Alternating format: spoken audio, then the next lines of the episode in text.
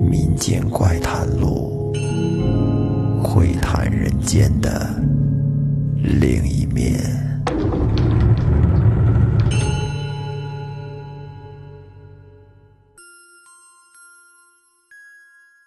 欢迎收听本期的民间怪谈录，我是老岳。不知道各位您听没听说过进猪笼呢？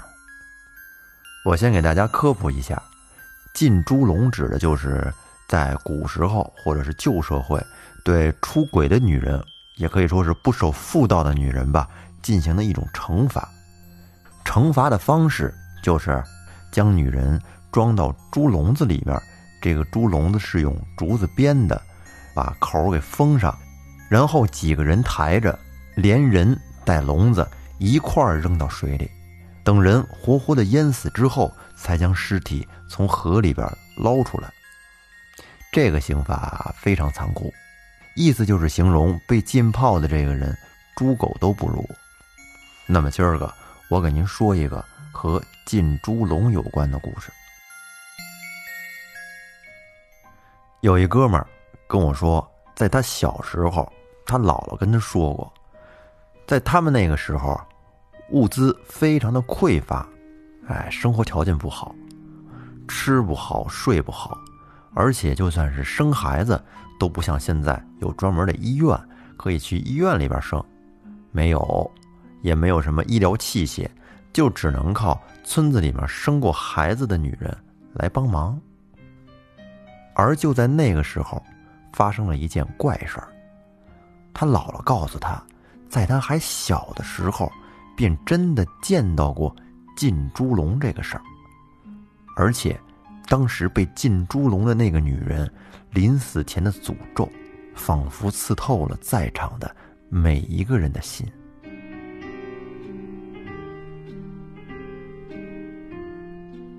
这女的呀，叫刘玉芬。是村子里边的一个产妇，虽然才三十多岁，但是已经是四个孩子的母亲了，这没少生。但是这四个孩子全都是女孩。刘玉芬的老爷们儿是个浑人，脾气不好，叫李大牛，经常在晚上喝醉了酒回到家之后，对玉芬大打出手。这导火索应该就是玉芬没有给他生儿子。玉芬被打的身上经常是青一块紫一块的，特别可怜。虽然都这样了，但是玉芬还依然会去帮助村子里其他的小媳妇儿，有要生孩子呀需要帮忙的，哎，过去搭把手帮帮忙。别人家如果生的是女孩还好，但如果要生的是男孩，玉芬晚上回到家，那准得又是一顿揍。后来玉芬真的是再也受不了了，这天天挨打哪行啊？于是他就离开了家，去外边了。到了外边以后，小芬后来就遇到了一个离过婚的男人，那个男人对玉芬是非常的好。慢慢的呀，玉芬便对他。产生了感情，这人就是这样，你不能比，一比差距就出来了。所以说，玉芬和这个男人俩人一来二去的，哎，还挺好。慢慢的，玉芬就怀孕了，并且在后来为这个男人生下了一个男孩你看，这就说明了玉芬没有问题，她是可以生男孩的。有问题的应该是他老爷们儿，女孩的命。你说玉芬这些大挨的冤不冤？这李大牛跟家里边只知道自己的老婆是出去打工去了，但是慢慢的就不知从哪儿得知了消息，说他媳妇在外面好像是有人了，而且给别的男人生了一孩子，还是个男孩。李大牛听说了之后，感觉自己都快气炸了，愤怒还有嫉妒，让他想要报复。于是用花言巧语给他骗了回来。玉芬回到家之后，李大牛把家里的长辈都叫出来，坐到了祠堂的两边然后他在祠堂中间就对玉芬进行逼问。开始的时候，玉芬肯定是不能承认的，但是在李大牛一再的逼问之下，玉芬顶不住压力，最后只能承认了。但是让人没有想到的是，李大牛竟然在祠堂里边，当着家里的长辈对玉芬大打出手，而旁边的长辈竟然没有一个人出来制止。原来啊，在村子里边流传着一条不成文的规矩，说是凡是已婚的妇女，在没离婚之前，如果和其他的男人有奸情，这是要被。进猪笼的，可怜的玉芬在祠堂上被李大牛打得口吐鲜血，倒在地上失去了意识。后来，当他再次醒来的时候，发现自己已经被装进了猪笼里，被放到岸边了。玉芬这会儿才意识到，完了，自己马上就要死了。他便在猪笼里边。对着大家大声的求饶，可是村子里的人除了满脸的冷漠之外，没有人替他说过话。后来玉芬的下场肯定就是被进猪笼了。他看到村子里的人将自己抬起来丢到河里的时候，玉芬大声的喊着：“我是不会放过你们的！”我就是变成鬼，我也要让你们给我陪葬。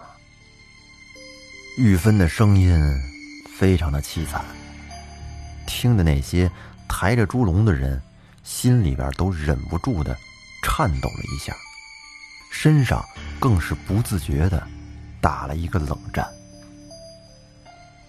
直到村子里边辈分最高的人吩咐了一声：“扔。”那些人才壮着胆子将玉芬连同猪笼一起给扔到了河中。刘玉芬没有喊叫，直到猪笼沉到河底的时候，才从水底下冒出来一连串的水泡。而村民们却在河边不断的聊着天抽着烟。直到一个小时过去了，村子里的人才将刘玉芬给拉了上来。但是，就在刘玉芬从河里拉上来的那一瞬间，奇怪的事儿就发生了。原来，玉芬的尸体被拉上来之后，却还有着呼吸。但是奇怪的是，村子里的老村医却说他已经死了，连脉搏都没有了。这村长不放心，便让李大牛再仔细的过去看看。李大牛战战兢兢的走过去，刚把手放在刘玉芬的胸口，却突然感觉到刘玉芬冰冷的双手猛然间抓在了自己的脖子上。李大牛一边艰难的呼吸着，一边求救着，可是这一刻，所有的人。都倒吸了一口冷气，因为在这几十个人的眼前，刘宇芬竟然生生的把李大牛的脖子给扭断了。李大牛脖子上的骨头狠狠的刺透了他的皮肤，白森森的骨头，很是吓人呢。然后村长。连忙让人去掰刘玉芬的手，可是三四个大男人不管怎么用劲儿，都没有办法将刘玉芬的手给掰开。村子里最高的长辈在这会儿有点懊悔，叹了一口气，便带着人离开了。河边只留下刘玉芬和李大牛的尸体。这事儿啊，说来也奇怪，就在村子里的人刚刚离开没多一会儿，刘玉芬紧握的双手就松开了。但是那一双手在松开之后，却一直直勾勾的伸向空中。然后恐怖的事情就从那天开始了。这一到晚上，就总会有一些恐怖的哭声在村子里面徘徊。而第二天的时候呢，就会发现有一户人家的某个人就莫名的失踪了。刚开始的时候，这件事儿，村子里的人并不是多么的在意，他们以为可能是小两口闹脾气离家出走。可是后来，大家就发现有点不对劲儿，因为越来越多的人失踪了，而那些失踪的人，都是那天碰过猪笼的人。这时候，村长才意识到出事儿了，于是张罗了村子里所有的人去寻找后，最后在河边刘玉芬的尸体旁边发现了消失的那七个人。村长带着人来到了刘玉芬的身边，发现刘玉芬手里掐着的那个男人脖子已经断了，更没有了呼吸。而且仔细看了下旁边躺着的这几个人，惨状都和李大牛的样子是一模一样，脖子全都给扭断了。在之后的几天里，村子里不断的。有类似的事情发生，每天晚上都会死一个人。慢慢的，村子里的人就都有点害怕了，谁也不希望这事儿落到自己头上，于是很多人就都搬家了，离开了这个村子。而那些没有钱或者说不舍得离开的人，他们只能继续待在这个恐怖的村子里。这个村子的村长叫李天双。有一天晚上，跟家里待着，到了深夜的时候，忽然听到有一个凄惨的声音在叫他：“李天双，李天双，谁呀？你是谁？你给我出来！” 拿命来吧！这时，刘玉芬的鬼魂突然出现在了屋子里。此时，他浑身上下就跟水肿了一样，站在屋子里，他脚下更是湿漉漉的一片。刘玉芬一边说，一边伸着手朝李天双的脖子上掐过去。